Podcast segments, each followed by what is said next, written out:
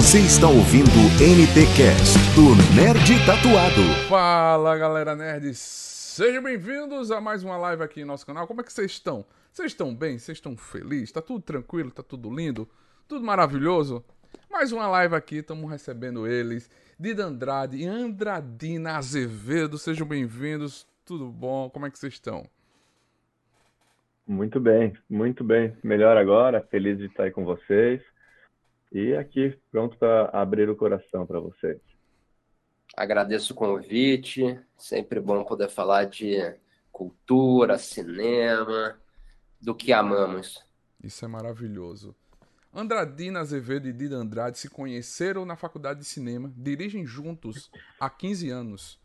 Seus curtas-metragens Para Que Não Me Ames, O Capitão Chamava Carlos e A Tristeza História, A Triste História de Kid Punheta, Punhetinha. Participaram mais de 70 festivais e ganharam 10 prêmios. Longas, a dupla dirigiu 4, A Bruta Flor do Querer, 30 anos de blues, Eike, Tudo ou Nada e Madame Bruxoxo. Em pós-produção, ainda estão em pós-produção agora, né?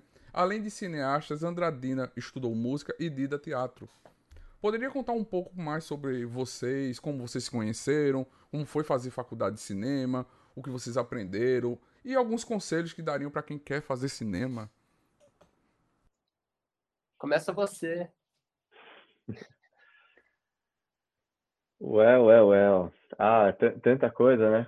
São tantos, tantos, tanta história. Mas, indo ali lá para trás, a gente se conheceu durante a faculdade de cinema. É...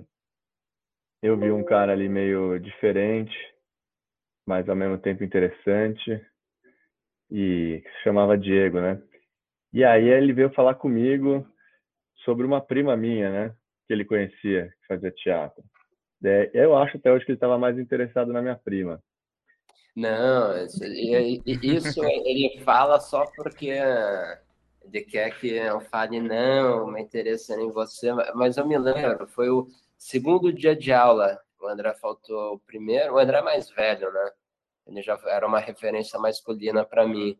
Ele faltou no primeiro dia de aula, porque ele não queria ter o cabelo raspado, né? Era, pô, eu tinha acabado de sair da escola, então rasparam meu cabelo. Eu me lembro que ele chegou todo cabeludo e eu era até então uma criança. Ele já usava rachixe, ele ia de vez em quando ele vinha varado da balada, eu achava aquilo lá o máximo, eu queria ser que nem ele. Daí eu me lembro que eu fui trocar uma ideia com ele, daí ele foi lá e foi hiper confiante, falou, ah, a gente faz uns filmes, mas publica se precisar para ganhar grana. Daí eu falei, pô, quero quero ser notado por esse cara, né? Foi a primeira coisa que eu pensei. Daí teve um, um dia na aula de criatividade que a gente tinha que uh, mostrar alguma coisa nossa e o André ele escreveu uma poesia que era realmente muito boa. Eu sempre, embora eu sou muito do visual, a parte intelectual é muito importante para mim. É o que realmente me encanta, não? que faz eu querer entrar numa relação. E a partir desse dia eu sabia que ele era a pessoa certa para estar tá do meu lado, mesmo se ele não quisesse. que onda. Mas a verdade é que. É... a verdade, como se eu estivesse mentindo.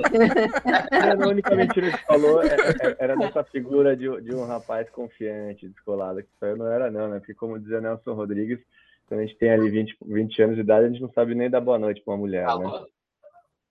Ah, e, e aí é interessante, porque tanto eu quanto o, o Diego, a gente não é os, os, descolados, ou os mais cinéfilos, ou os, mais, ou os melhores alunos da classe, né? A gente estava ali entre os piores e mais desacreditados. Mas eu acho que a gente nos uniu nessa coisa de querer fazer alguma coisa. E, e, e aí, eu, depois de um ano que eu já conhecia ele, a gente resolveu fazer um primeiro curta-metragem. E aí um outro amigo meu me chamou, que era fotógrafo, eu falei, pô, tem um cara lá que ele tem umas ideias, tem uns roteiros escritos que, que é muito bom. Eu chamei o Diego, a gente foi conversar, levou várias ideias, já tinha um caderno com um monte de ideia que ele escrevia de roteiro que, que eu achava fenomenal, as ideias dele, tudo isso. E aí, e aí a gente começou a estudar juntos, né? Daí a gente meio que se ligou que a gente não sabia nada de cinema, né? Não estava aprendendo muito na faculdade. Aí a gente começou a, a comprar uns livros e ler juntos, né? Aí depois a gente pode até, se alguém quiser nos pedir, a gente passa uma lista aí de livros que eu acho que são importantes para a formação de um, de um cineasta. Mas a gente começou a ler junto, virar as noites, ver filme, trocar ideia.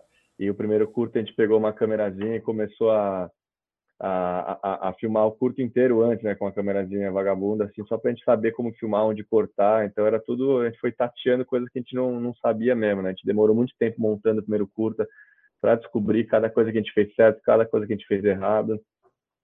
E acho que acima de tudo o que rolou foi que a gente se encontrou nessa parceria de, de e aos poucos a gente também foi amadurecendo em como é que é trabalhar em duas pessoas, né? Que acho que isso é muito importante e difícil também e precisa ter uma maturidade, saber lidar com o ego, mas acho que é, mas acho que é uma coisa muito muito boa, né? Porque sozinho é, fazer esquizofrênico é meio fazer cinema é meio esquizofrênico, né?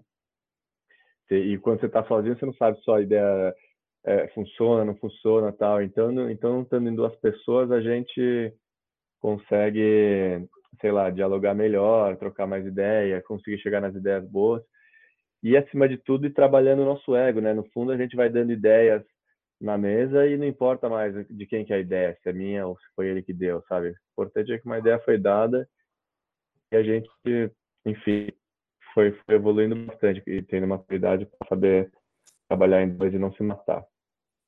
É, isso, essa parceria que, que é, é o mais, mais bacana, né? Porque você ter duas ideias ou ideias colocadas num, num brainstorm, você começa a. Às vezes, um, até um casamento, a gente discorda da pessoa que tá junto, né? É um casamento, é. né? Como que é entre vocês no Nerd Tatuado?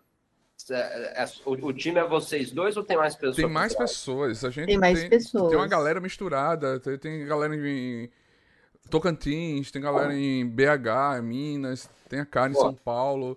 Já teve tem fora gente no Rio de Janeiro, tem é, no interior de São Paulo também. Então é espalhado. Ah, e tem uma pessoa também de Maceió também. É. Cada um vai buscando um conteúdo que, que, que ele agrada, né? Ah, tem coletiva no Rio, a gente, ó, vai ter coletiva tal, tu pode ir, tem a cara em São Paulo, tem uns conteúdos aqui em Alagoas que eu vou fazendo, né? E aí a gente vai se conversando, né? Vai se entendendo.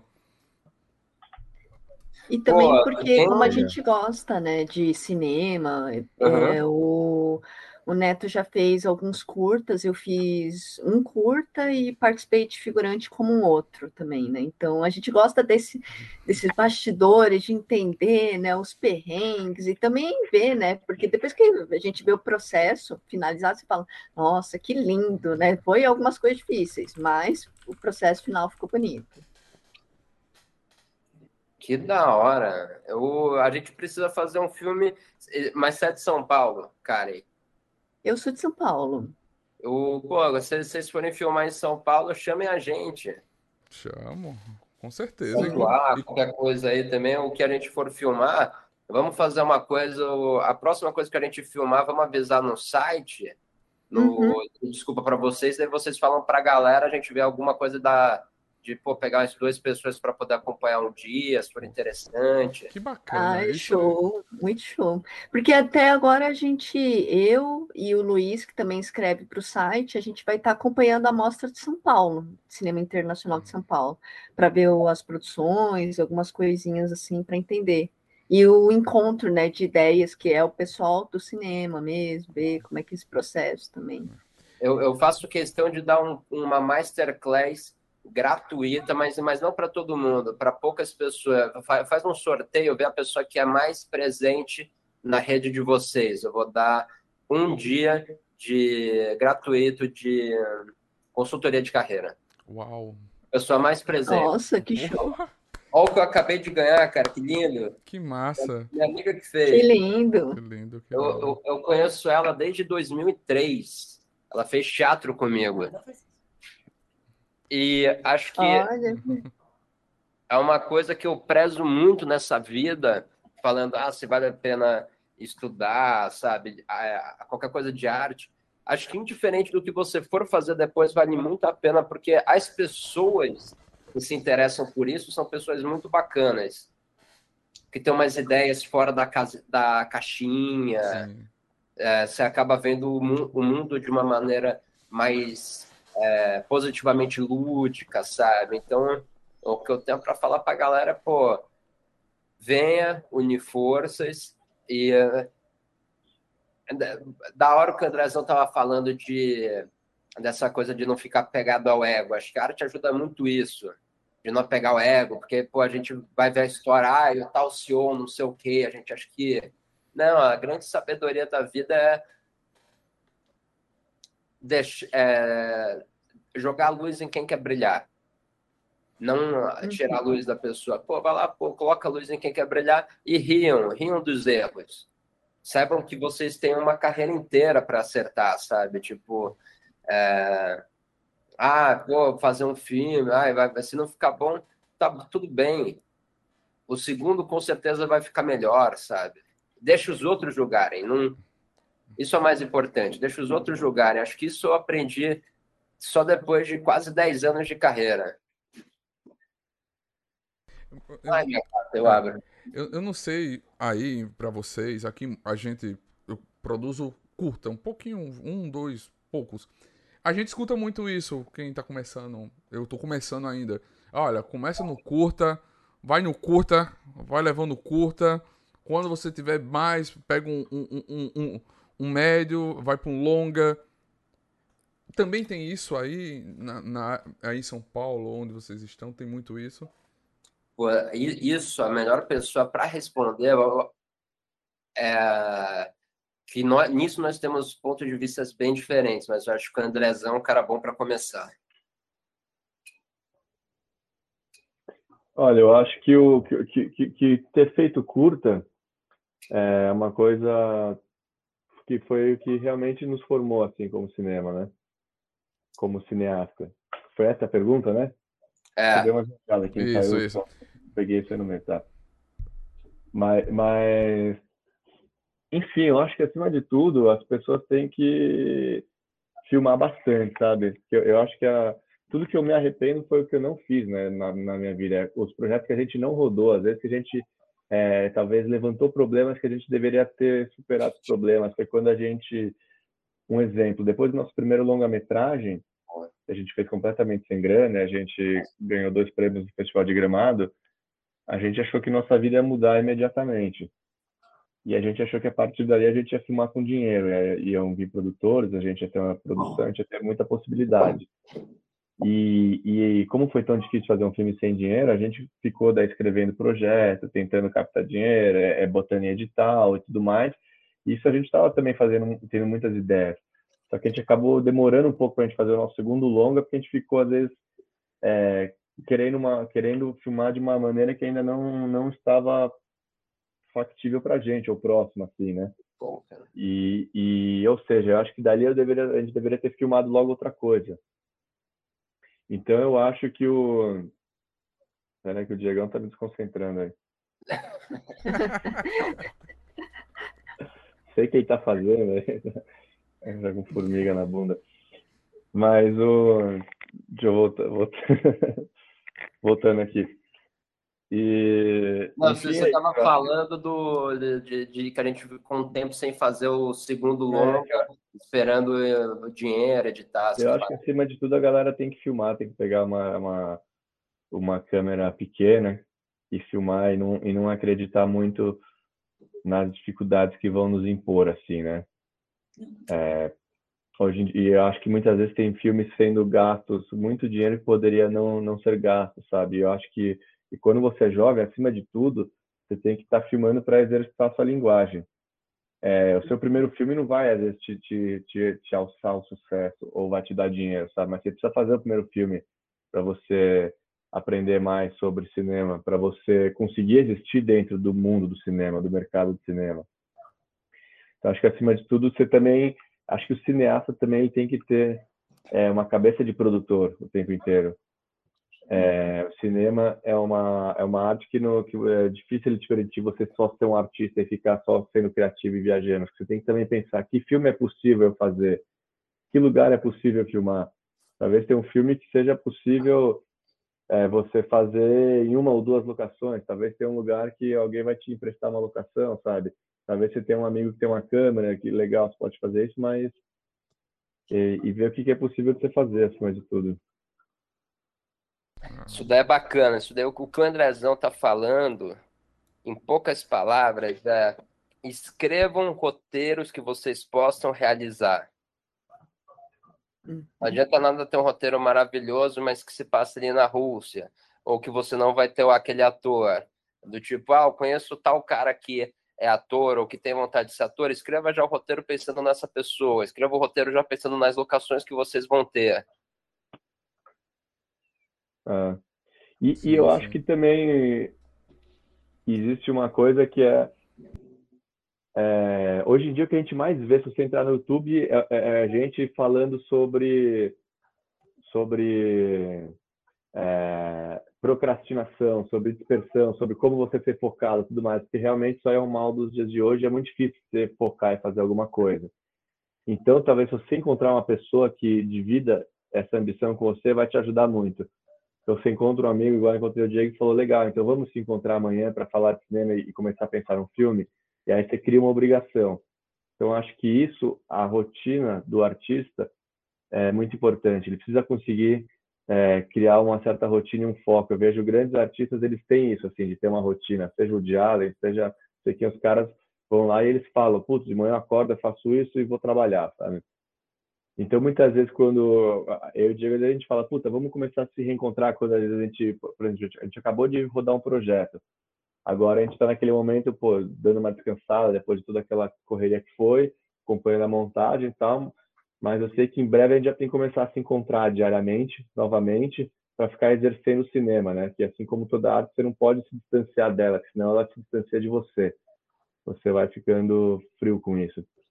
Então, ou seja, acho que para vencer essa, esse desfoque e, e essa, esse problema de, de, dispersão do mundo de hoje. Acho que você conseguir encontrar uma pessoa e vocês se colocarem uma obrigação diária de fazer alguma coisa é, é, um belo caminho. E nem que seja legal, vamos se encontrar amanhã, vamos falar de um filme. Ah, não evoluiu, beleza, mas a gente está se encontrando, é um processo, tem que ter calma, paciência.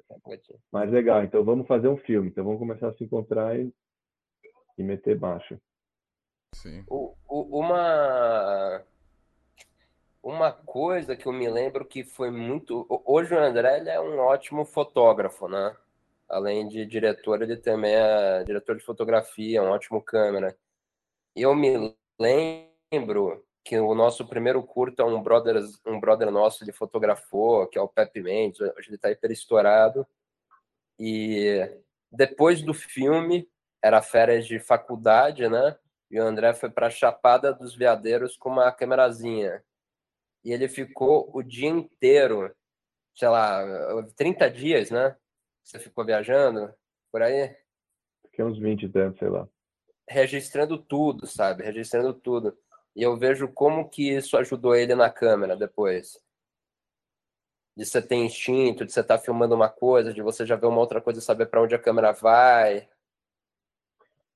É, é, agora você falou isso também, me lembrei uma outra coisa, talvez dizendo sobre tudo isso também, bicho, na verdade, ou você tem o tesão ou você não tem também. No fundo é isso, sabe? Porque a verdade tem gente que fala, ah, não sei o quê, daí eu falo, puto, o cara tá ali pensando que faz, não faz.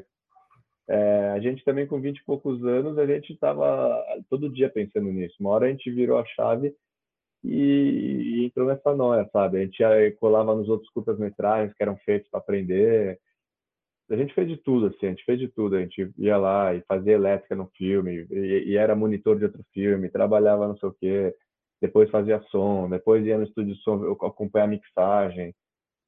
Eu acho também, se não tivesse tesão, a verdade é que vai ser mais difícil mesmo. É. É, é isso aí. Mas isso em tudo, né, cara? Qualquer. É. Qualquer. É, talento é uma coisa que é, nem dá para falar se existe ou se não existe, né? Mas já tem que ter, mas se você não tem esse apetite, acho que a palavra é essa apetite, você não, eu não vou falar desista, que eu acho isso daí um grande desserviço para a humanidade.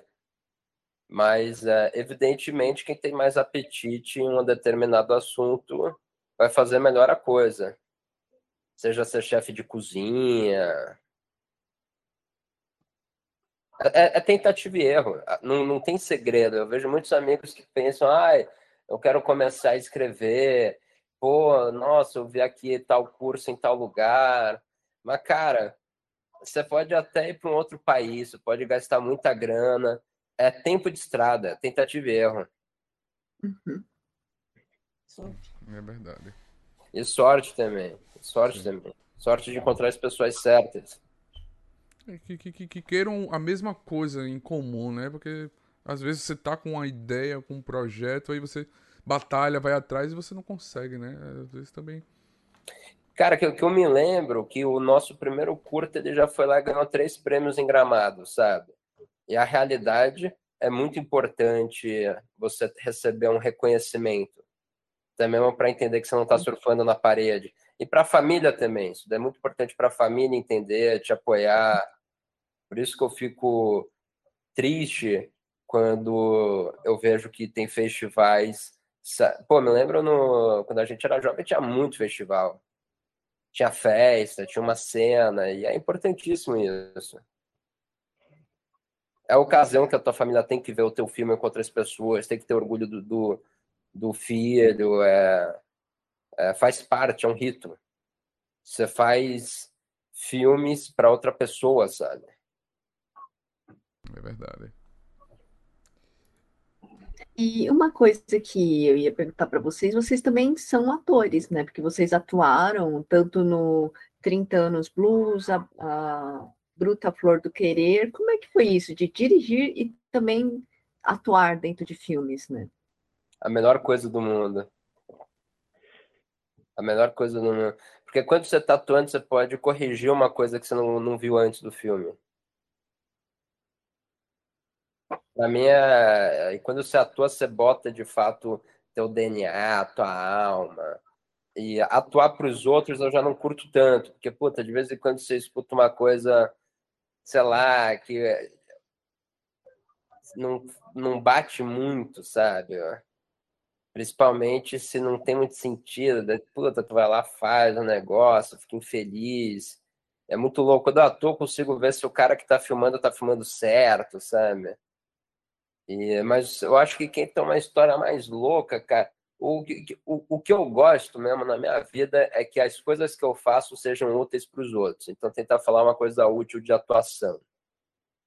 O André nunca tinha atuado. E eu tinha feito três anos de teatro, de formação. Três anos não me serviram de absolutamente nada, só me serviram para me transformar num péssimo ator, sabe? porque, enfim, daí isso daí pode ser um. Para entrar nesse assunto precisaria de muito tempo.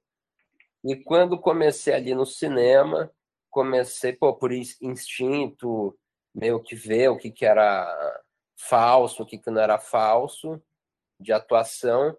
E eu e o André, a gente tem um método que a gente faz muito, que é. Qual que é a pira, né? Atuar é play acting, é jogo.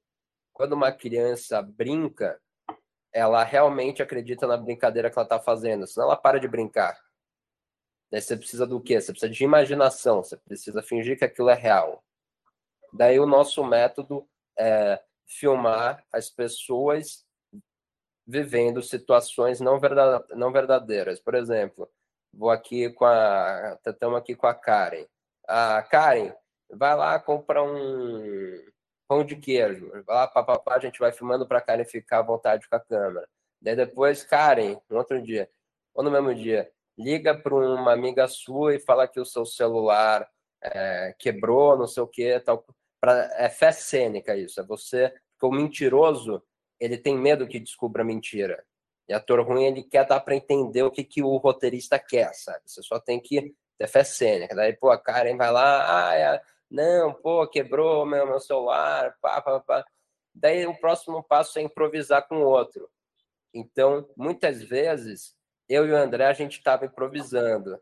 Depois de anos, uma coisa que foi incrível, o André naturalmente virou ator por cancha, ele ter feito muito isso. Daí ele leu mais alguns livros, já tinha experiência prática, hoje está aí, tirando onda. É verdade. E acho que é, eu acho que para todo diretor também é muito importante ele, obviamente, entender de atuação é ideal, o cara tem que entender de atuação e atuar tudo mais. Mas essa coisa dele conseguir, é, ou, ou, ou o roteirista mesmo, conseguir atuar as cenas que estão ali. Porque acho que só na hora que a gente está no set, quando a gente entra ali dentro e a gente começa a sentir no corpo, fisicamente, você começa a ver sentido, se a cena tem sentido ou se a cena não tem sentido. Quando você está ali no roteiro, nas linhas, e aí você vai para o set, está muito numa coisa atrás da câmera só, você não está sentindo a pulsão humana, né? Se, se, se, existe um sentido mesmo no corpo. Então, acho que é muito complicado. Isso, isso a gente escuta de todos os atores. Os atores todos eles falam que, infelizmente, muitos diretores não sabem falar com os atores. É, então é muito importante eu isso, por exemplo, eu que não era ator, ter feito isso, ter atuado e ter estudado atuação e ter improvisado tudo isso me ajudou muito a conseguir enxergar as cenas de um ponto de vista é, de atuação, de um ponto de vista do ser humano lá dentro, sabe? Isso acho que faz toda a diferença também. Tá aí outra outra dica também para quem quer ser cineasta e quer dirigir muito bom estudar atuação e, e atuar também, improvisar, se jogar, né? Fazer o esse play acting. Hum, é massa. Tem, tem umas mensagens aqui da Margarida Santos, salve de Portugal, o Ali Mota, olá, conheci esses dois recentemente, incríveis.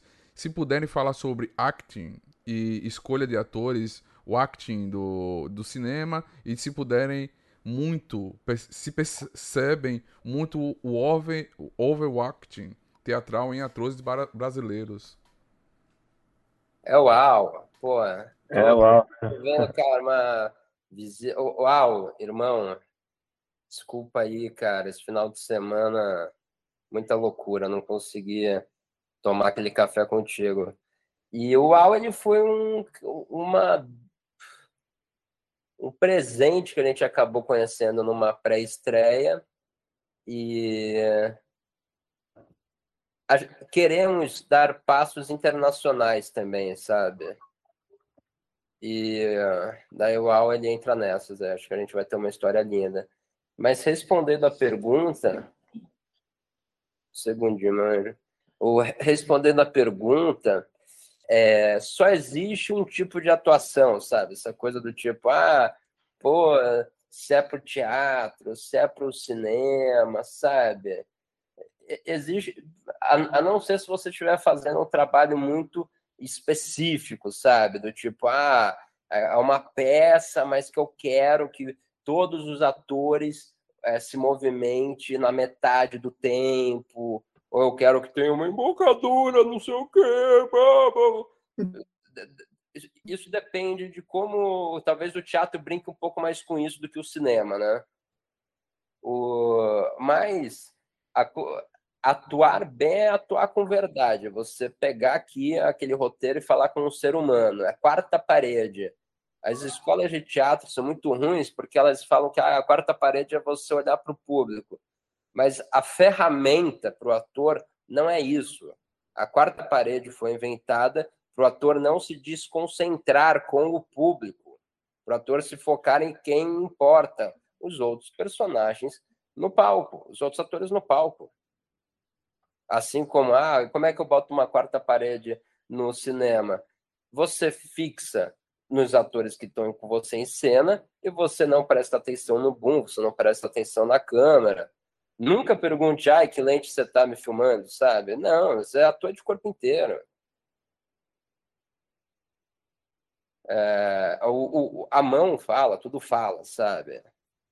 E e é isso, cara. No final das contas, é meio que isso. É... Quando você atua com outro, quando você estabelece uma conexão, é aquela coisa, pô, ah, Romeu e Julieta, é indiferente se é teatro ou se é, ou se é cinema. Romeu e Julieta, pô, a cena ali, ah, eu encontro a Julieta, ou ah, eu encontro o Romeu e vou começar um flerte. Não existe tipo de atuação usa as linhas ali e flerta com essas linhas, cara. Flerta com ela, não com as linhas. As linhas é o que você pode falar. Mas é, é, é flerte. Seu objetivo é, se você é o Romeu, conquistar a gata. Se você é Julieta, conquistar o gato, sabe? É simples assim. E uma coisa muito gostosa, e não existe o certo também. Não existe o certo, o Romeu certo.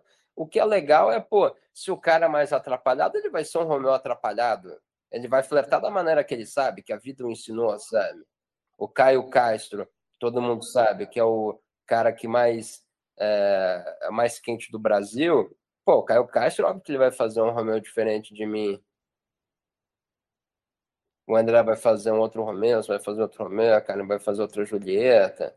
E por isso que é tão legal, por isso que sempre vai ter Romeu e Julieta não só pelo público que não conhece, mas pelo prazer de você ver como a outra pessoa vai interpretar o papel. É. E também, no fundo, a gente tem que sempre se perguntar ali, olhar aquela coisa básica, é, se a pessoa parece um ser humano ou não. Porque isso é o básico e é tudo também, né? Porque você vê um monte de filmes falando, não, isso, isso não é um ser humano, sabe? Isso é. Às vezes é uma pessoa, pô, o ator que não dá nada ali, ou outro ator que veio cheio de pompa ali, mas falando, não, isso aí não é um ser humano, não tá reagindo como um ser humano, não tá conectado no outro. Ah, isso é muito bom. Ah, um, um dia a gente tem que fazer uma coisa só falando de atuação, mas, o, mas vendo algum trabalho de vocês, sabe? Ah, pô, vamos aqui ter ou de algum menino aí, alguma menina, ou menine que que menine, né? A gente tem, a gente é. tem uma redatora nossa, Gabi, ela é de Palmas e ela é atriz. A gente pode pegar um vídeo ou ela atuando, sei lá. Não, não, ela. A minha ideia era ver quem que vai fazer um curta, qualquer porra do tipo. Daí a gente pode ir lá fazer com os atores um ensaio. Sim. Para que geral poder acompanhar, geral poder ver ali umas técnicas sendo feitas. Mas, ah, isso é muito show. Isso é incrível. Uma... Tem uma pessoa, cara, a vida é feita pelas pessoas boas e pelas ruins também, mas ficando com as boas, o nome dele é Michael Hebger. Ele fez o curso de cinema da NIU, se não estou falando besteira, mas acho que não estou. E ele foi tão bacana que ele entendeu que muitas pessoas não teriam dinheiro para pagar a NIU. Então ele escreveu um livro com o curso que ele criou na NIU de direção.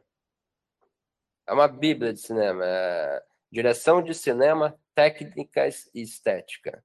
E tem alguns livrozinhos aí que tu lê, pô, aqui são cursos.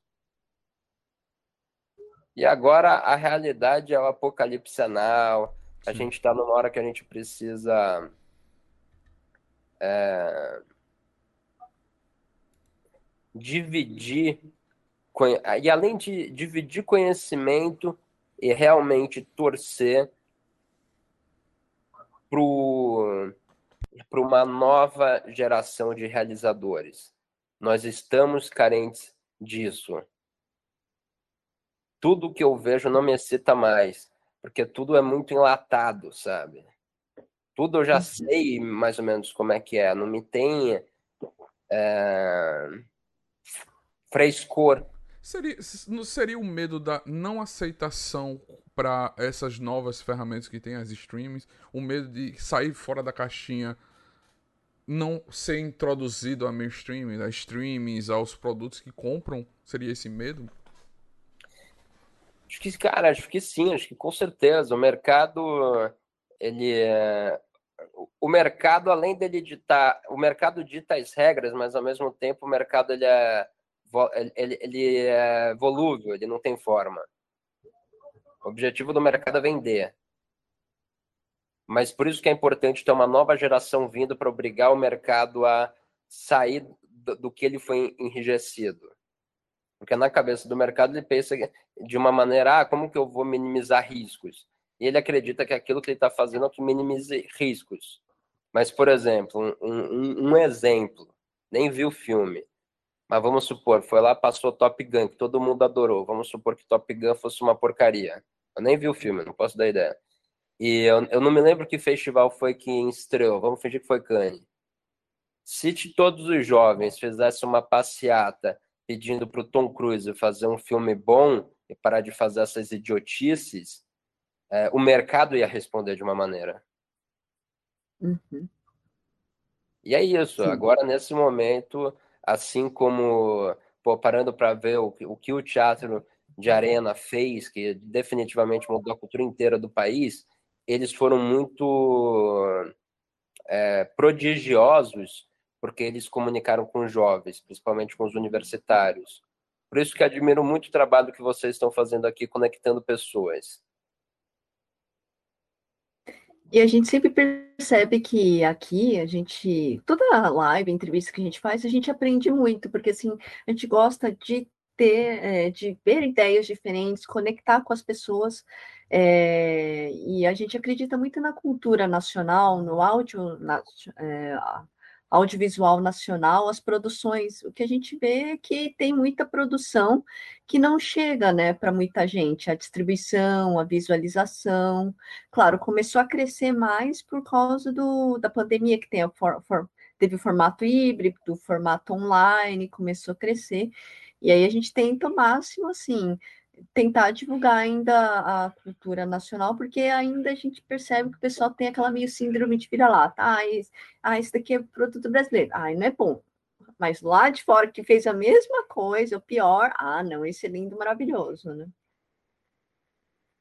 Andrezão, queria te propor uma coisa aqui, cara. Fiquei emocionado, pô. Tô... Os caras fazem isso na paixão, que nem nós, sabe? Quem acompanha também, pô, também os caras apaixonados. Tô aqui com a Luísa. A Luísa, ela tem uma história incrível. A Luísa era um... Era não, ela é, ela tá viva. Um... Uma explosão de criatividade. Você via ela em cena, era gostoso, sabe? Ela curtia estar em cena, ela curtia tatuando. E ela acabou parando de atuar porque encontrou um escroto, tá ligado? Encontrou uma pessoa, e, e hoje essa pessoa nem tá mais na arte não era um cara do bem, era um cara do mal.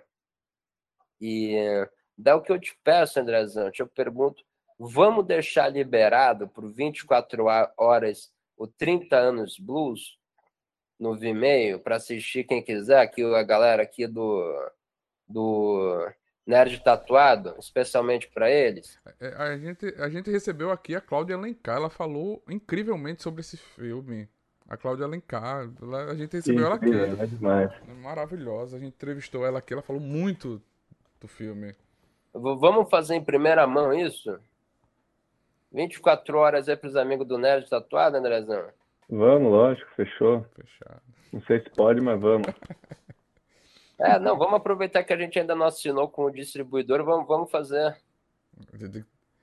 Tem que ver, estão fechando, se estão com negociação, tem que ver as entrelinhas, é. né?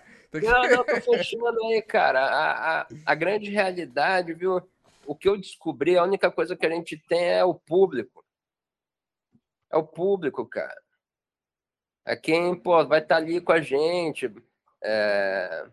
E 30 anos blues, não, não sei se vocês chegaram a ver, né? Acho que não, né? Eu cheguei... Só o trailer. O trailer só. só... O trailer. Né? Cara, o trabalho de atuação da André tá maravilhoso no filme maravilhoso. Tá uma loucura. Esse filme é uma loucura. Gente, esse filme já foi exibido no Japão. Foi vendido comercialmente pro Japão. Foi vendido.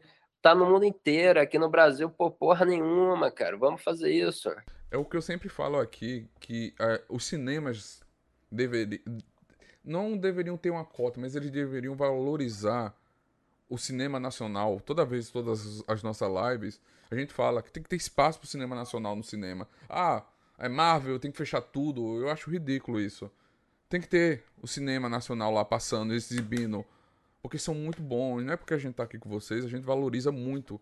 Porque a gente sabe o amor, a dedicação, a força de vontade, tudo que é produzido.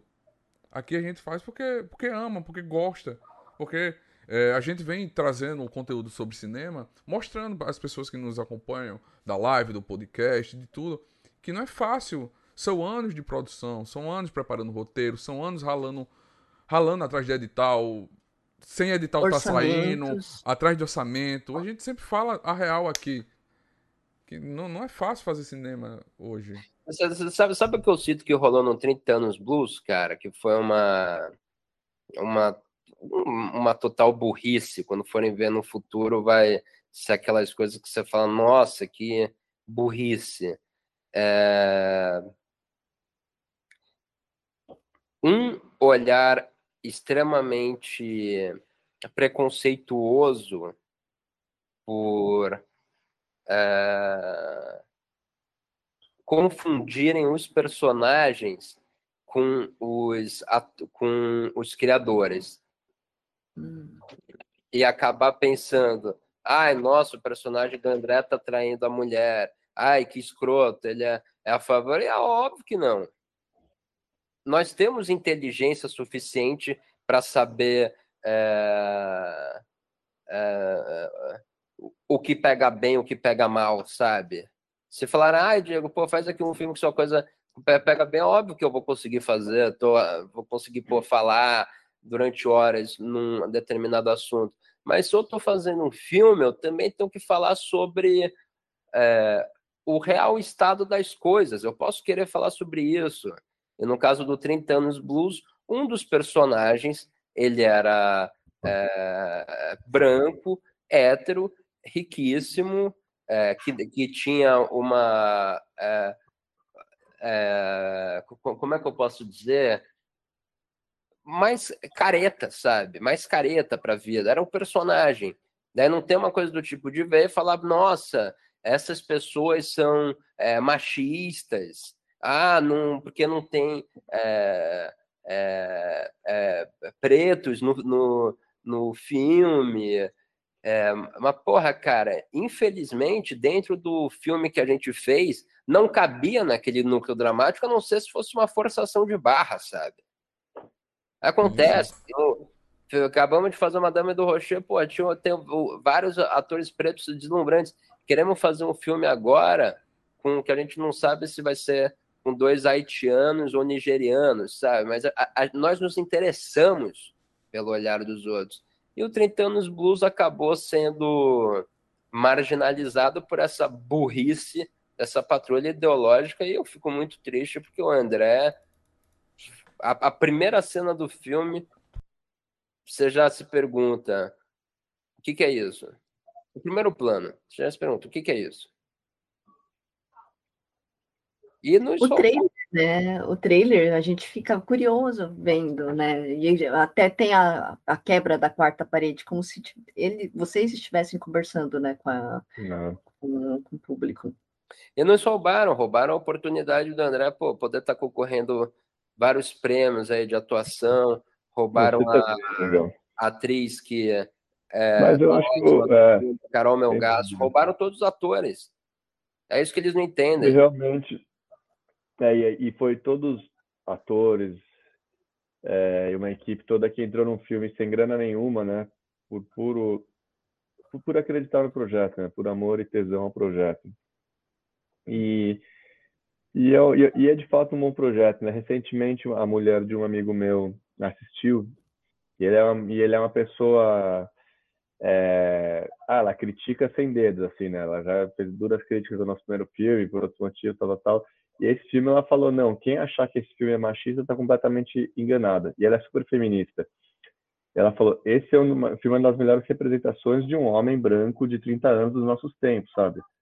Que é preciso ser visto. Daqui a pouco a gente vai, vai, vai daqui a vários anos é ser um filme legal para vocês verem. Falou, ó, isso aqui era um homem branco naquele momento que o mundo estava em mudanças e eram dois caras que estavam se adequando àquilo, mas eram é, enraizados de outro lugar ao chegar nas suas crises de 30 anos de idade, sabe?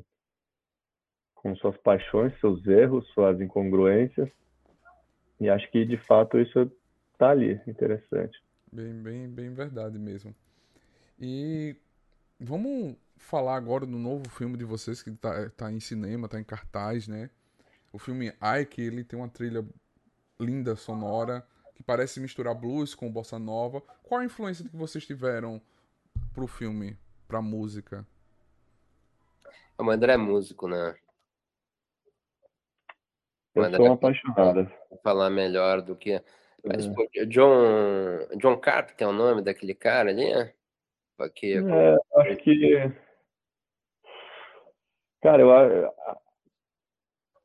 eu acho que esse filme, a primeira coisa foi que a gente levantou, não sei nem se foi o, Diego que deu essa primeira ideia, não sei o que, foi que quando a gente estava começando o roteiro, que foi a ideia de ter Aquarela do Brasil como música tema.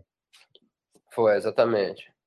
E, porque, e, e isso eu acho que, que pra gente era tipo, puta, Aquarela do Brasil é, é, o hino do Brasil, é o hino do Brasil positivo, né, do Brasil que deu certo, entre aspas. Os gringos acham que esse é o hino do Brasil lá, né, nos anos 50, 60, quando Ari Barroso fez, foi pra gringa, aquela primeira melodia ali, todo mundo, todo mundo já identifica. E a gente achou que ela dava esse tom, é, esse sabor aí desse Brasil que tá dando certo e o filme fecha com ela também. Então tem uma coisa irônica mesmo, né? Que, que para mim é o retrato do filme que, que, que, acho que acima de tudo esse filme também é sobre esse cara chamado Ike Batista, mas é que é sobre esse Brasil que quando a gente tinha lá 20 e poucos anos em 2005, 6, 7, a gente estava achando que a gente estava feito, né? Que o Brasil estava tudo uh, dando certo, a capa do da Economist com o Cristo levantando voo, o pré-sal, é, de repente a gente vai ter Copa do Mundo, a gente vai ter Olimpíadas. É, eu falava, nossa, a gente tem que correr porque o Brasil vai começar a ganhar Oscar também, a gente tem que ganhar o nosso também. Vamos ganhar. e não foi. E, e, e, aí depois veio crise, veio um país dividido, veio tudo que vocês sabem o que veio, né? Mas, mas era aí, o, o filme retrata isso aí, esse período de 2006 a, até quando o Ike fale, que é 2013, e depois ele é preso em 2017. Mas então, para mim, tem toda essa coisa positiva de, todo mundo acreditando no Brasil, acreditando no Brasil, e no fundo foi tudo uma grande, uma grande euforia, né? Muitas ilusões, muitas especulações, e o Ike acho que é o cara que representa, materializa isso no empresário, né? Mas uma coisa que eu acho muito bacana, é, meu conhecimento musical é muito menor, né? Não sou dessa área. Mas, pô, daí eu até pensei, pô, tá esse bateria de Birdman, pá, legal, Aquarela do Brasil, mas o Andrezoni trouxe esse. É, cara, é John Carpenter, né, Andrezão? Não, não sei o nome dele direito. Não, mas, não, ele foi só uma música desse cara aí que serviu como uma referência uma época, mas. Mas nós fez o Pink Floyd também, né? Que é. são sintetizadores. E puta, é. cara, e o, daí o, o cara que trabalha com nós, ele estudou música com o André, que é um maestro mesmo.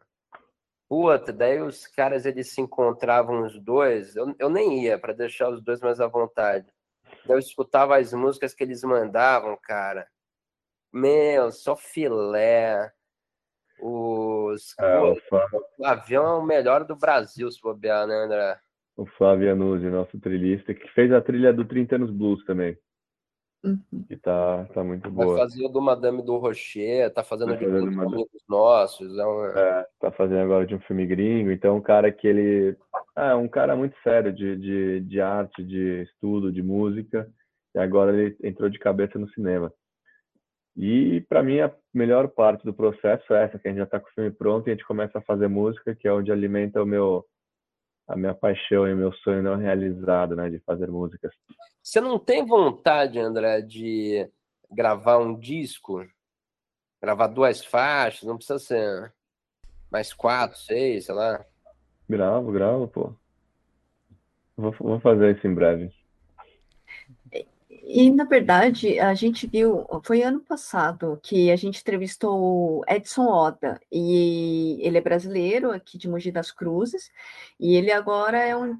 Ele começou como videoclipes, acho que chegou a ganhar Grammys, alguma coisa assim, e ele foi para os Estados Unidos trabalhar, né? E ele fez um filme chamado Nove Dias, que ganhou até destaque no Sundance Film Festival, e eu achei muito bonito porque ele pegou é, realmente maestros e violinistas brasileiros para fazer toda a trilha sonora do filme. E teve cenas também do Brasil, que tem hora que uma das personagens anda de bicicleta e você vê a ciclofaixa de São Paulo, assim, muito bem filmado. Eu acho que é muito bonito, assim, destacar a música é, feita por brasileiros, mesmo em produções internacionais. Cara, dá... acho que é isso aí, mas Uma coisa que eu, de, eu deixo aqui para reflexão e provocação, Karen, meu novo caminho agora é romper com as fronteiras, sabe? Romper com as fronteiras, cara, porque, pô, é, somos todos seres humanos, meu. Amaria ter um cara lá da Jamaica, porra, metendo a, a, pô, metendo a vena batera, um americano, um francês, sabe? Até nesses tempo de eleição que tá aqui, cara, até de vez em quando eu escuto o pessoal falando, eu falo, pô, que indiferente do lado, mas pô, que ideia fascista, sabe? Quando que a gente vai começar a entender o ser humano como não como uma nação, não como do que que adianta? O nosso país está bem, o outro país está passando fome, sabe? Meu, meu maluco. É unir forças, né, para um bem maior que é o ser humano, né? Não é lado A, lado B, é a gente se unir para ajudar o próximo. É, exatamente. Tem, tem empatia, né? Que é, é isso que eu acho que o cinema é muito pode ajudar muito é, o cinema consegue fazer a gente viver na pele do outro. Sim. Cinema, literatura, teatro, né? Pô, vi, vi, aquele filme do Ali Muritiba, não sei se vocês viram Deserto Particular. Sim. Porra, Ele cara. também veio aqui entrevistar com a gente no ano passado. É uma obra-prima. É, perfeito. Aquele menino, o mais novo, que atua, aquele menino é um gênio. Sim. Vocês chegaram a ver Marte 1? Ainda não, tô louco pra ver. Tô morrendo de vontade. Também, também. Eu tava tentando, tava, estávamos tentando conseguir o link para também para assistir. Estamos tentando aqui, se conseguir a gente. Isso é uma coisa interessante, né, cara? Indo, é... indiferente de quem ganhar a eleição, né? Porque a cultura é uma coisa que é para é, é cultura, educação, saúde, forças armadas, não, é, são coisas que existem, tem que continuar existindo. E o cinema está muito ruim de bilheteria e viram que é pelo preço do ingresso. A uhum. pessoa vai ter que pensar em algo, não sei se é cineclube. A gente precisa trazer novamente Daí vai falar, ah, mas pô, tem um streaming. O problema do streaming é porque se você não tem um encontro ao vivo, você não cria as parcerias. O cinema novo só existiu porque as pessoas de fato se conheceram fisicamente. A bossa nova só existiu porque de fato as pessoas se conheceram fisicamente. O, o que acontece muito aqui, pronto, na minha região de Arapiraca, o cinema tá 17 reais. Ele é um cinema acessível. Mais ou menos, né, mano? É. Tem que ver aí quanto tem que ganhar a galera. Não, a média, assim, é pouca. O é, salário mínimo, mas tá bem mais barato que lugares de amigos que é 80, 90 reais um ingresso. É, é cara, na, na minha opinião, o cinema durante a semana tinha que ser delão. Uhum. Telão, pô, é, é da semana. Teve, acho que mês passado, é, acho que foi é. final do mês passado, início desse ano, desse mês, que todos os cinemas se uniram, né, para poder vender o ingresso a 10 reais cada sessão e acho que era R$24,90 o combo, né, da pipoca média ou pipoca grande com dois refrigerantes. Lotou as salas. Aí o pessoal começou a fazer até sessão de sala VIP por R$24,90 para o pessoal poder vir assistir, né? Que eles viram que realmente o pessoal quer assistir. O problema é o valor, né? Exatamente. Aí tá aí um, esse estudo foi ótimo para isso, né? Mostrou que não é o total dos interesses das pessoas, é o valor é o principal obstáculo, né? E, e, e, tem que ter uma coisa também, cara. Os planos só são bem sucedidos quando eles são é, bem planejados, sabe? Que nem o, o Boni, poucas pessoas sabem, mas o Boni não é o pai do Boninho.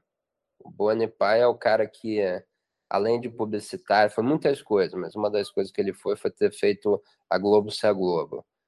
E o Rubem Berta, que era o dono da Varig, ele chamou vários publicitários para fazerem, perguntar como que a Varig ia virar a maior ponte aérea, São Paulo-Rio. E o Boni ele não tinha muito saco para ficar falando merda. Da o Boni ele só falou: "Isso tudo é mentira". Falar: "Ai, a nosso lanchinho é mais gostoso, a nossa cadeira é 20 centímetros maior, o que vai mudar o preço. Uhum. E a Verdade. realidade é, enquanto o governo federal, enquanto não entenderem que tem que pô, ter lugares que os jovens vão, que os jovens vão poder ser protagonistas daqueles lugares, que os jovens vão poder beber, sabe? Que os jovens vão poder ter festa, que os jovens vão poder se flertar, os jovens não terão interesse em estar tá ali vivendo arte, porque o jovem quer beijar na boca. Hormônio, todo mundo Sim. quer beijar na boca, imagina jovem. Sim. É verdade. Pura verdade. Pô, caralho. Ah, eu quero fazer um curta para aparecer o meu também. Pô, vai lá aqui um dia ali. Pô, nossa, passou tal negócio. Caraca, né? Agora eu quero fazer. É, é isso. A galera, a galera só joga futebol porque jogador de futebol é, ganha bem. Por isso que todo mundo vai aprender a jogar futebol. Sim. E uma coisa que você falou é que vocês contaram aqui é quando vocês começaram, tinham muitos festivais. E agora os festivais foram se desfazendo. Tem poucos. Aqui na minha cidade tem um por ano. Entendeu? Quando você tem mais festivais, você movimenta a, a, a cena, o audiovisual, você mostra o que está sendo produzido. Vem festivais de, de Penedo, de outra região, vai trazendo e você vê tudo que está sendo produzido. Você conhece a cena. Isso faz movimentar. Exatamente, cara. É um problema, né, meu? Faltou dinheiro, pô, o Brasil entrou em crise, daí depois entrou. O único projeto bem sucedido mesmo do Bolsonaro é arrebentar com a cultura e com a educação. E, e é isso, isso daí não, isso é. É só ver ele falando sobre esse assunto. É nitidamente isso. Não, não é um achismo, é nitidamente isso. Mas, ao mesmo tempo também, cara, nos tempos bons que eu via de festival, cara, é muito maneiro fazer uma Bruna Marquezine e é muito maneiro fazer uma Bruna Marquezine, tá numa sessão, twittar, falar do tipo, porra, o, o, ah, o, o, eu, eu quero fazer um curta com você, sabe? É isso que a gente precisa. A gente precisa começar Sim. a tocar o rock. Sim. O, o, pô, Canal Pô, cara, o, o, quanto, se você quer criar qualquer coisa no Brasil, você precisa ter autorização, sabe? A gente tem que fazer contratos culturais. Agora tá ali, pô, todas as emissoras bonitonas. Ninguém faz os caras meter né, falar, cobrir festival de curta, você precisa, o público, você precisa mostrar o seu trabalho para o público. Não só os diretores, os atores também, os trilhistas. O próprio mercado precisa disso, de novas ideias. Então, o que estão precisando? É parar de caô, chamar o Diego, pagar bem para burro, comprar uma casa grande, carro bom, que eu conserto essa porra aí. tá certíssimo. Mas é, a galera tem que acordar pra cultura. Eu acho que estamos precisando para isso, né? É, e, e, e, tem que entender também que a ideia do amor da arte, pô, eu que fiz teatro, eu escutei muita merda, sabe? Ai, o amor pra arte, ai, qual. Mas você, ai, a arte não precisa de você. Cara, cada papinho que eu escutei é que eu não sou um sujeito agressivo, mas pô, se eu fosse, era meter uns tapa na orelha pra, deixar o cara surdo, sabe? Mas, pô, cara, o, é, é tipo fazer a mágica acontecer, cara. É, é, é, música, pô, festival de música, porra, pá, né? fe, fe, festival de teatro. Cara, eu acabei de descobrir agora. Tava ali, tava filmando Madame do Rocher. E é uma coisa muito escrota que rola no cinema também, que me parece, é que você vê uma clara divisão de classes, sabe? O pessoal universitário fica junto com o pessoal universitário, o pessoal da graxa, que é o pessoal do maquinário, fica junto com o pessoal do maquinário. E, porra, eu fui lá, pá, cheguei em duas meninas ali que faziam um, uma coisa mais simples. Pô, tu é do Grajaú, puta, longe pra caralho. Comecei a entrar no papo. Resumindo, uma menina pintava muito, muito, muito, e elas tinham feito uma peça de teatro que era genial genial. Elas foram lá ganhar um edital público chamado Vai, de mostrar peça nos céus. Porra, cara, como que não deram um teatro aqui no meio do centro de São Paulo para elas apresentar a porra do teatro? Teatro tem teatro municipal, teatro estadual. Como Sim. que não meteram elas no Metrópolis da TV Cultura? Como que não meteram é, elas na Folha? Como que não foi a televisão ali entrevistar? Pô, esse pessoal, quando o cara é pobre, a, a, realidade é quando você tem pouca grana, quando você é pobre, você precisa ter um incentivo mais rápido. Uhum. Deve ficar. Isso, é ah, o artista tem que sofrer. Eu escuto essas babaquices aí, eu falo, meu, que, isso, tem que, isso é papo de menino rico. É papo de menino rico, cara. Quem, quem tá ali, é, pô, pobre aí, o cara precisa é, conseguir rápido. Precisa conseguir rápido. A gente precisa ajudar quem tá começando. É verdade. É, a gente teve na semana passada a atriz Ingrid Pedrosa, né? Ela tá fazendo sucesso também no. Que agora a gente até a gente descobriu que as webséries são um fenômeno, né? E no caso ela tá participando de uma série, websérie chamada Stupid Wife.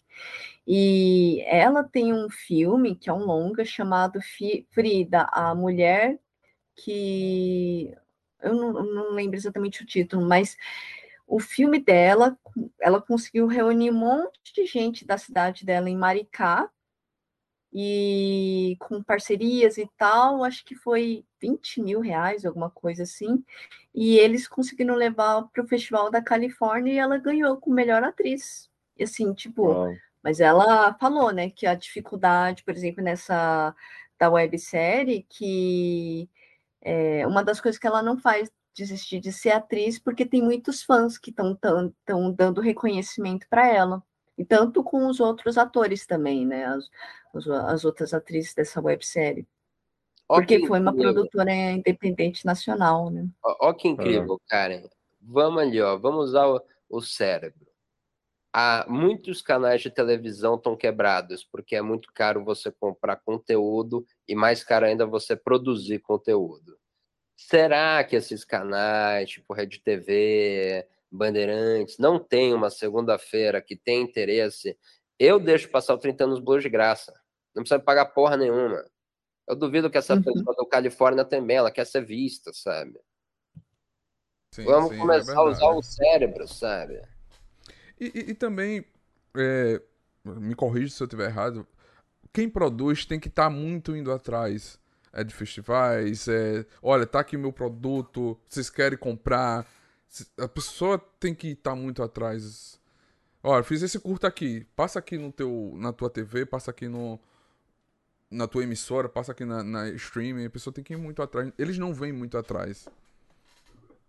Não, vem é. nada, cara. O, o, o, o que que pega é difícil começar, porque pô, agora no Ike foi tudo diferente, porque a gente tava com gente grande. Mas é difícil começar. É preguiça, cara. Esse país tem muita preguiça. Você fala, nossa, eu fiz um filme incrível. O cara nunca vai dar o play. Talvez alguém dê, mas é quase impossível, sabe? E o que a gente. É, que a gente tem muita coisa que, que também não é só dar dinheiro, né? É, e, e, pô, a gente, todo mundo torce aí para que entre governantes que ajudem a cultura, né? Não precisamos nem falar sobre política, mas isso é o que todo mundo quer e precisa. Mas também a gente já viu muitos problemas, é, é, é mais do que isso, agora a gente como como produtores e os jovens, também acho que a gente tem que cobrar quem estiver lá na Secretaria de Cultura, quem estiver no Ministério da Cultura, quem estiver onde for, quem estiver fazendo esses, esses editais, porque eu também vi muito edital é, sendo mal aproveitado o dinheiro, né? Não adianta só eles abrirem a torneira.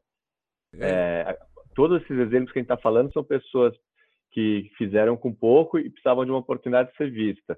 Esse edital que o Diego falou das meninas lá do Grajaú, esse vai, eles deram oportunidade para a galera da periferia fazer uma peça, escrever e lançar um livrinho ali com a peça deles. É, eu lembro que teve um edital da SP Cine há uns sete anos atrás, que ele, que ele era de baixíssimo orçamento, que eu não sei se ele dava 300 ou 400 mil reais para se fazer um longa. E eu lembro que teve muito produtor que falou muito mal disso. Falando, isso é um absurdo, isso não dá para fazer um filme, E aí eu vi também filmes que ganharam esse edital e que ficaram anos parados, porque eles ficaram falando, ah, precisa de mais dinheiro para completar. Mas eu, cara, eu digo que não, acho que a gente precisa ter mais editais com mais prêmios, com menos dinheiro. Então vamos subdividir mais essa grana para dar oportunidade para muita gente que está começando poder fazer seus primeiros filmes. Porque eu sei que 300 mil reais para fazer um longa é muito pouco. É, é, é, uma pegada guerrilha mesmo. Mas nessa pegada guerrilha tem um monte de jovem que poderia fazer. E, e às vezes você dá a oportunidade de, de, de, ter um filme sendo feito por 3 milhões, por que a gente não faz 10 por 300 mil? Às vezes desses 10 saem duas pérolas, sabe? Andrezão, posso fazer uma provocação a você? de deixar uma reflexão aqui. Diga.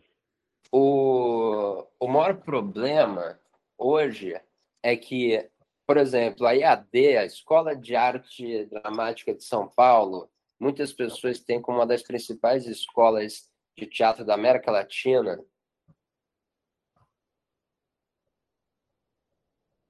Travou? Acho que travou. Travou. Travou. Diego travou sua internet. Acho que foi pra cozinha pegar é. alguma coisa e E, e, outra situação também, quando ele volta, é. A... Voltou. Oh. Voltou? Voltou. O... Travou, foi no banheiro aí.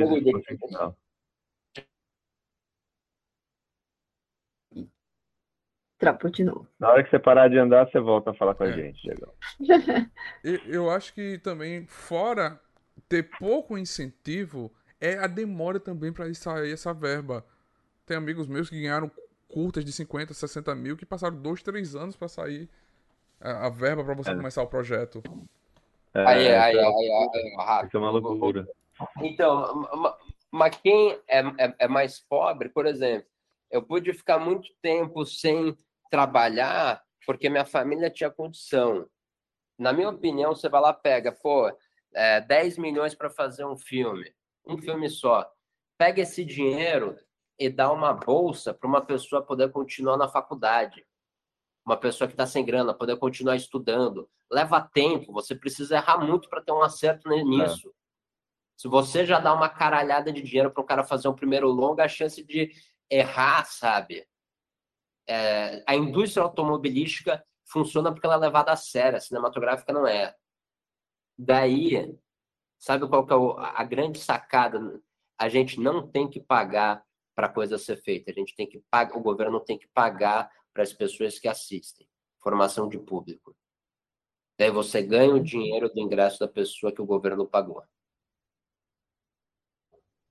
Daí o seu, o seu trabalho vai ser divulgar, e até mesmo isso vai ser importante porque você vai estar tá comunicando com, com o público, você vai ter o feedback. A maior parte das cidades brasileiras não tem é, nada, nada de aparelhos culturais. Fazer uma sala de cinema é cara, fazer um circo é barato, 200 pila, uma lona anti-inflamável. 200 pila. Faz circo, faz cineclube, faz o dia do teatro, faz o dia ali da bandinha local. É... Daí o melhor programador vai receber um carro, um Nissan. A gente vai fazer uma ponte com a Nissan, vai receber o Nissan do presidente, uma medalha de honra. Porra, cara, você precisa incentivar a galera. Uhum. Qual é o dinheiro? Ah, pô, qual que é teu plano? Ah, aumentar, sei lá, 10% do orçamento, não sei o quê. Se o dinheiro tá indo pro ralo, vai pro ralo. Sim, sim. É verdade. verdade. E, uma coisa que eu queria saber. Eu topo fazer em Brasília, sendo muito bem pago, com uma ótima casa e um carrão. Vocês podem fazer a campanha. Vamos lá. E uma coisa até que eu queria saber dessa parte de vocês, como é que foi a transição de vocês irem do cinema independente, com baixo orçamento, e agora para dois longas com grande orçamento? Ah, teve um dia que eu virei para André e falei, pô, André, tô cansado de ser pobre. O André falou, ah, então vamos aí. Ele pegou o telefone e, e aí, daí falaram, ah, a gente não sabia que você queria, porra, fazer filme com dinheiro. A gente falou, não, é, a gente tem que gosta também. É, não, é óbvio que isso é uma piada. O que, que pegou foi, a gente fez esses dois filmes, as pessoas puderam ver o nosso trabalho, é, a Marisa Leão viu o 30 anos Blues no Festival de Gramado porque ela era jurada, ou seja, olha a importância dos festivais novamente, né? Uhum. E daí rolou a pandemia e na pandemia, cara, eu fiquei, eu, eu saquei que tava um momento muito propício para você poder conhecer pessoas que antes você não conseguia. Por exemplo, tinha live pra caralho. Né? Live com o Rodrigo Teixeira, pô, 30 pessoas. Live, live com a Marisa, pô, 20 e poucas pessoas. Todas as lives eu tava lá. Pá, pá, pá, pá, pá. Tinha uma live que eu tava ali com a Marisa, eu vi que ela ia fazer o projeto do Ike, mandei uma pergunta perguntando se já tinha diretor. Daí, pô, ela falou que já, mas sabe quando você sente que ia dar bem? E daí, pô, daí no final ela é, falou, cara, pô, vocês têm interesse em ler o livro e falar como que vocês contariam essa história cinematograficamente. Daí fizemos esse primeiro filme. E é muito louco, tinha muita gente que acho que pensava, ah, será que eles conseguem fazer filme com grana? Enquanto o difícil é fazer filme sem grana. Daí depois que a gente fez o primeiro com grana, rolou o convite para o Madame. Que é um outro projeto pô, incrível, de época, falado é, em três línguas, sabe? É um, foi um desafio muito gostoso. Atores maravilhosos, que hoje em dia são meus amigos, pessoas que eu admiro. É, e, é, e foi muito bom ter feito filme sem grana no começo, porque acho que isso. É, o mais difícil é o contrário, né? Você ter feito filmes com dinheiro e depois ser obrigado a fazer sem dinheiro. Como a gente tinha feito já filmes sem dinheiro, a gente é uma coisa muito boa para você exercitar sua criatividade e pensar em soluções, né? O tempo inteiro você tem uma solução para filmar uma cena de uma maneira diferente. E se você tiver na dúvida e falta de criatividade, um dia dá um play no Godard, assim. E se você acha chato o Godard, não precisa nem ver inteiro, só vai lá para roubar a ideia dele. Entra no Pierrot Le Fou, olha quanta coisa que ele fazia de montagem, que mudava, blá, blá, que, que, como é que o cara já genialmente brincava com a linguagem, com a linguagem cinematográfica. Sim, sim. E aproveitar que tá, a gente tá falando, é, o pessoal tá aqui, o Ali Mota tá pedindo para vocês contarem um pouco do, do projeto do, do Madame. Você pode contar um pouco Madame do, do Rocher. Sim. O Madame do Rocher é um projeto escrito pela Rita Buzar e o João Segal. É, a Rita foi produtora e, e, escritora do, do Olga, do Tempo e o Vento, do Budapeste. É, ela faz bastante filmes de época, né? E, e, a gente já tinha trabalhado com o João, que também é produtor e roteirista, é, no 30 Anos Blues. A gente convidou ele para escrever o roteiro com a gente. Então a gente já tinha acabado conhecendo ele e tal, anos atrás. Enfim, quando a gente estava acabando de, de, rodar o Ike, eles nos convidaram para dirigir o Madame do Rocher, que era um, um projeto que eles já tinham escrito há bastante tempo. E o filme foi evoluindo, né? toda aquela coisa difícil do cinema, de levantar dinheiro, e é um filme de época, né? Então é mais difícil ainda filmar sem grana, tudo mais. E eles foram levantando dinheiro, foram conseguindo é, atores ao, ao, longo do tempo, namorando as pessoas, tudo mais. E quando a gente entrou, já tinha um roteiro pronto, que a gente fez várias leituras com ele, pudemos é, colaborar com a nossa visão de, de diretor, mas foi um projeto que a gente só dirigiu. E e é um projeto que está previsto para estrear o ano que vem. Mas estamos muito, muito contentes com o resultado, né? A história é sobre uma, uma, sobre a primeira mulher a entrar na Academia Brasileira de Medicina. É uma francesa que teve uma vida super trágica, que veio para o Brasil jovem, filha de uma mãe solteira, uma modista, e aí e a mãe dela morre cedo, ela tem que se virar na vida, e ela acaba conhecendo um médico que é o Joaquim, que foi um dos primeiros médicos negros do Brasil, um dos fundadores da Academia Brasileira de Medicina, e esse médico ajuda ela, e, e ela acaba aprendendo a partejar. Ela entra num curso de parteira, só que naquela época ela era a única mulher nesse curso da, da, da escola de medicina ali. Então ela sofreu um, um, um preconceito enorme. E, enfim, ela teve uma vida super trágica. Daí depois ela, para trabalhar à noite, ela atendia é, prostitutas, escravas, coisas que outros médicos não queriam atender. É, ela era atacada, ela foi estuprada, tudo mais. E aí ela uma hora começa é, ela corta o cabelo e começa a se vestir de homem para não ser mais atacada, para não chamar mais atenção na rua. E tudo isso existiu, né? Uma personagem real que existiu no, no século XIX aqui no Brasil, mas que se tem pouca, é, pou, pouquíssima memória dela, né? Pouquíssimo registros dela, né? Porque, infelizmente, a nossa história apaga muito essas coisas que seriam muito importantes e por isso que a gente está com muito orgulho de, de, trazer essa história novamente para hoje. E é super interessante que, de certa forma, é muito atual também. Você vê naquela época que tinha uma ala mais progressista querendo é, abolir a escravidão, querendo o ingresso das mulheres na faculdade e tudo mais, e tinha uma, uma ala completamente conservadora, que depois voltou à República, né? E, e a República foi muito mais conservadora do que era o Império. Então, tem, você olha ali, você olha e fala, nossa, tem um paralelo muito grande com o que a gente vive hoje.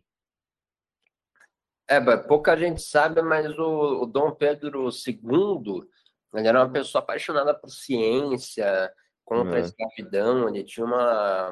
Não é à toa que ele foi lá e pagou, né, pro para esse médico, o doutor Joaquim, na Sorbonne, para ele ver como é que era a universidade, para trazer para o Rio de Janeiro, né? É. O... E o que, que rola que é muito doido, cara, que quando ela vai estudar medicina, ela não podia estudar medicina, mas ela podia estudar para ser parteira. Mas os caras, mesmo sendo o império falando que podia, os médicos pensaram, porra, quem que é essa mulher que tá vindo aqui, que vai desvirtuar nossos alunos? E os caras começam a ser escroto com ela para fazer ela desistir do curso. E quando ela se forma, só que, por mais que ela não pode exercer medicina, a galera não estava afim de atender escravo, não estava afim de. Pô, rolou a cólera. A cólera foi o Covid dos caras. E não tinha microscópio, sabe? Só sabia como é que. O que, que você tinha que fazer para a galera não morrer. Ninguém... E ela foi lá e atendeu os caras de cólera falaram que iam prender ela e proibiram ela de trabalhar. Falando, ah, você não é médico e estava indo trabalhar, mas, pô, mas ela estava indo porque ninguém ia. Que história, velho. E é uma é. história muito doida, cara. O pessoal foi lá quando rola o golpe no Dom Pedro II, o pessoal pega e eles entram num processo de querer embranquecer a história. Por isso que a gente não sabe que o André Rebouças era preto, por isso que a gente não sabe que o o, aquele cara lá da ópera lá, do Guarani, como é que é o nome? Carlos Gomes, era preto.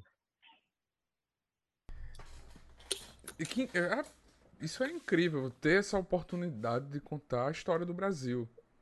É. De uma maneira verdadeira. Porque assim, a gente vê muitas histórias passadas o pano, mas vocês estão contando ela a verdade mesmo. Isso. Eu tô aqui apaixonado pelo filme, já sem ver. É. E ver o Matheus Solano fazendo uma coisa fora da Globo. Cara, esse cara é um gênio. Porra. Esse cara é um dos maiores atores que eu já vi na minha vida. Sim. Um gênio. A Isabel Filardes, cara, outra pessoa que vai ter uma história incrível, mas tenho certeza que ela vai explodir de novo na mídia. Cara, puta cantora. Tô muito fazendo aqui o André, pedindo para André voltar para música, fazer uma parceria com ela. O André fala, ah, eu não canto, padre. Fala, pô, ele, ele canta, mas você não gosta da tua voz, pô, bota para Isabel que ela tem um borogodó, sabe? E, ah, tô muito feliz, cara, tô muito confiante, mas o, o grande prazer agora é ajudar, reitero o que disse, a pessoa que mais é, dá like, que mais interage no Instagram de vocês, vai ganhar um dia de assessoria de carreira comigo. Se a pessoa quiser, se Nossa. não quiser, ela vai lá, passa para outra pessoa. E, e, vamos construir esse país juntos. Vamos, vamos, vamos. Gente, nossa live tá chegando ao final. Ah, meu. O papo tá muito bom, tá muito bom. Tem tanto. A gente sempre faz perguntas para os nossos convidados, que é pedindo para eles indicarem um livro, um filme, uma série e, de, e falar dos novos projetos que estão vindo por aí também. A gente acabou de falar do Madame do Rocher, mas tem mais alguma coisa que vocês podem contar para a gente? Tem. Não sei se o André vai, vai deixar. O André é o famoso come quieto, mas eu vou falar. O Hoje eu liguei para o Andrezão e a gente está muito tempo querendo fazer uma coisa em outra língua, né? Então a gente quer fazer alguma coisa com que nós aprendemos do no budget, porque câmera a gente já tem. É, a realidade é que se a gente fizesse a Bruta Flor o 30 anos blues hoje iria muito mais longe, porque a gente conhece já a gente está estamos conhecendo pessoas, né, que não conhecíamos uhum. antes. Então estamos a fim de fazer um projeto bem da hora, bem punk rock em outra língua, seja francês ou inglês. A discussão estava um pouco nisso. É, é, é, é porque a Lu perguntou de espanhol, mas estamos bem a, fim de fazer uma história de uns imigrantes africanos. Eu não sei se é francês, porque é Haiti, ou Nigéria, que acho que é. Mas enfim, mas, mas daí estamos numa coisa dessa, mas eu curtiria muito fazer um filme que se passa durante um dia. Um dia, tiro, porrada e bomba, dois meninos. Dois meninos, dois não atores. Em São Paulo. Massa. O roteiro vai começar com entrevista. Vamos entrevistando, entrevistando, escrever o roteiro, achar os atores, Andrezão fazendo câmera, eu ali, pô, é, atrás dele, sendo feliz. E uma indicação de um filme, livro e série pra gente, pra quem estiver nos escutando, assistindo essa live que vai ficar aqui gravada. Sério, eu deixo pro André, que ele ama. Eu não sou tão das séries, mas, pô, vi algumas séries boas, mas eu. Cara, eu poderia dizer algumas séries legais, mas acho que tem uma que é importante aí que para ver que tem um espírito, né? E acho que a galera que tá vendo aí, pô, a galera gosta de cinema, pensa em fazer filme e tal, que tem um espírito. É... A Drubal trouxe o trombone sobre o grupo de teatro. Tem até no YouTube. É uma série documental que conta a história desse grupo maravilhoso de teatro. Acho que foi feito pela GNT essa série. E é incrível que eu não conhecia a história deles direito, conhecia quase nada. E pra gente foi tão inspirador a maneira como é que eles fizeram tudo isso. Enfim, não, não vou entrar, mas depois procurem lá. Drubal trouxe trombone, vale a pena ver. Mas resumindo, eram três amigos que eles conseguiram mudar a história do, da cultura no país.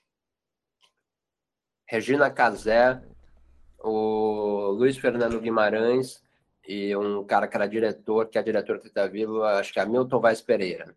Três amigos que mudaram a cultura do país. É impressionante. Incrível. Eu ia falar euforia, mas a Wise Drubal vale mais. É, euforia. Hum. É genial, mas euforia, euforia E, ah, e um livro, cara. Porra, Irmãos Karamazov sempre, mas indo para uma coisa mais petit comité entre nós, é, eu, Cristiane F. Genial, genial, genial. Genial, genial.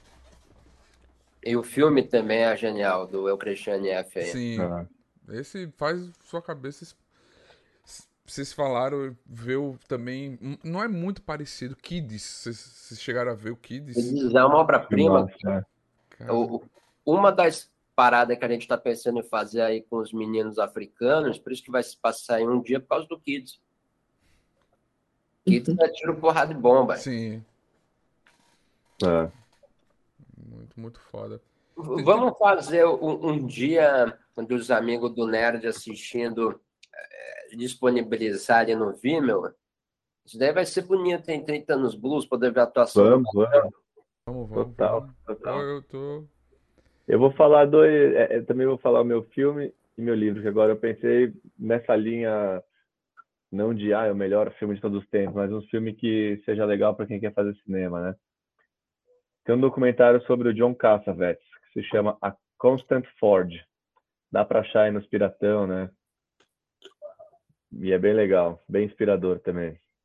Para direção, para como fazer filmes independentes, é, atuação, tudo mais. E um livro que também foi inspirador para a gente, muito gostoso de ler, é Como a geração sexo, drogas e rock and roll salvou Hollywood. Belo livro. Muito bacana. Um belo livro. Belo livro mesmo. É, é, é galera, eu, eu tiro o meu livro para vocês lerem esse livro. De fato, como esse livro, ó, como a geração sexo, drogas e rock and roll salvou Hollywood. É aquelas coisas que dá vontade da gente fazer coisas. Sim. É...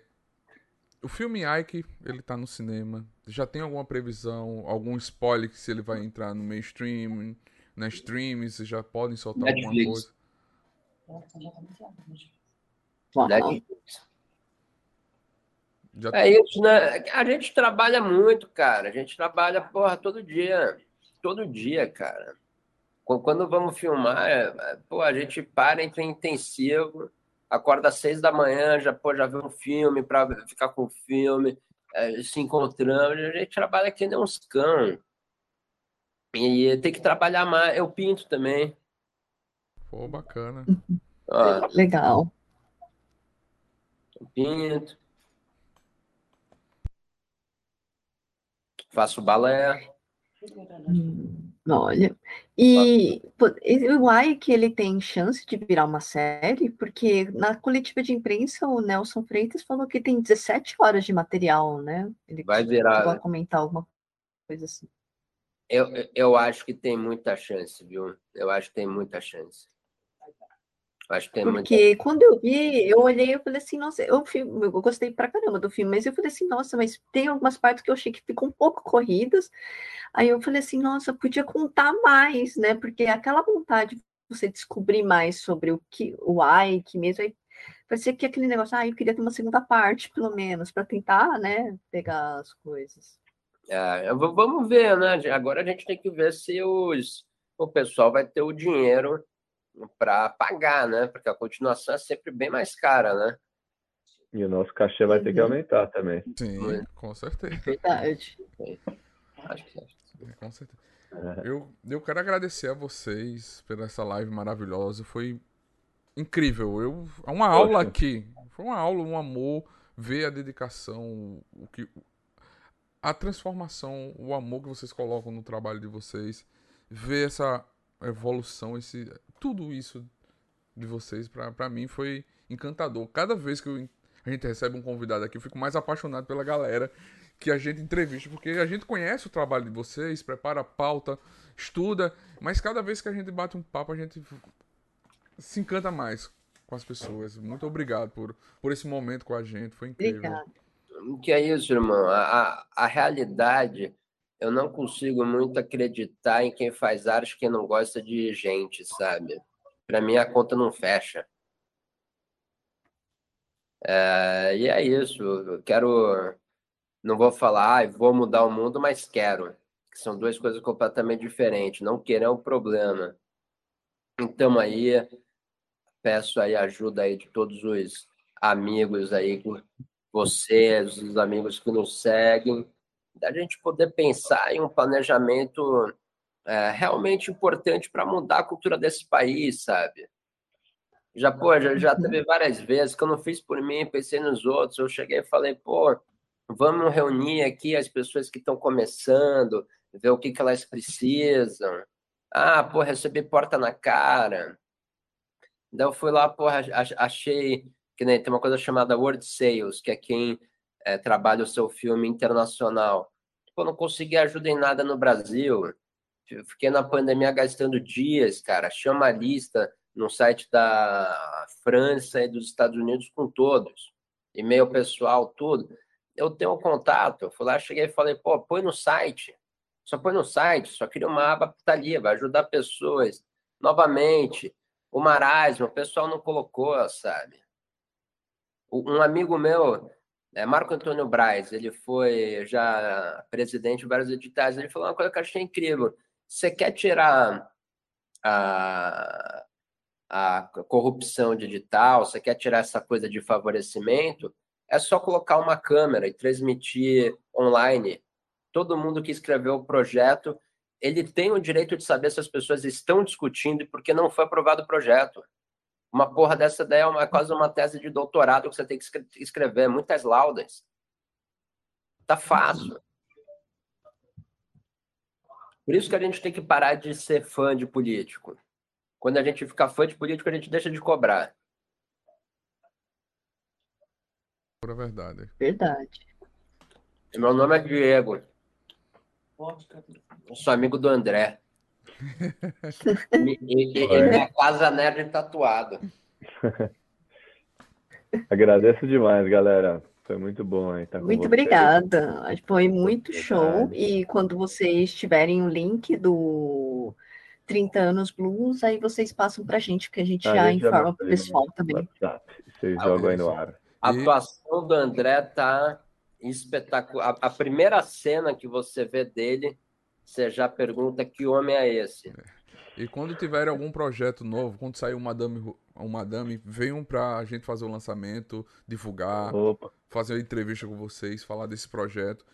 Já tem, ainda tá na pós, já tem data de, de lançamento? Ainda a gente não. quer ter a Cannes, é o objetivo. Então estamos na correria da montagem para mandar no comecinho do ano e ver. Massa, massa. Vinga, né? Temos duas ganhadoras da Palma de Ouro no projeto, Sandra Curvelone, Marie Marie, meu Deus do céu. Marie José Cose. Marie José, uma gênia, fez Marie José. Borboleta, Invasões Bar. Fez da Borboleta. É, e tô muito esperançoso, cara. Acho que acho que vai ser importante aí o filme passar em Cannes, ter essa essa poder ir nessa grande boutique, né, do cinema Sim. internacional. É isso. É isso aí. Gente, muito obrigado. Fechou, então. Gente, essa live vai se transformar no podcast. Quero agradecer a vocês que ficaram até agora aqui com a gente nesse bate-papo. Muito obrigado e que a força esteja com vocês. Valeu, valeu.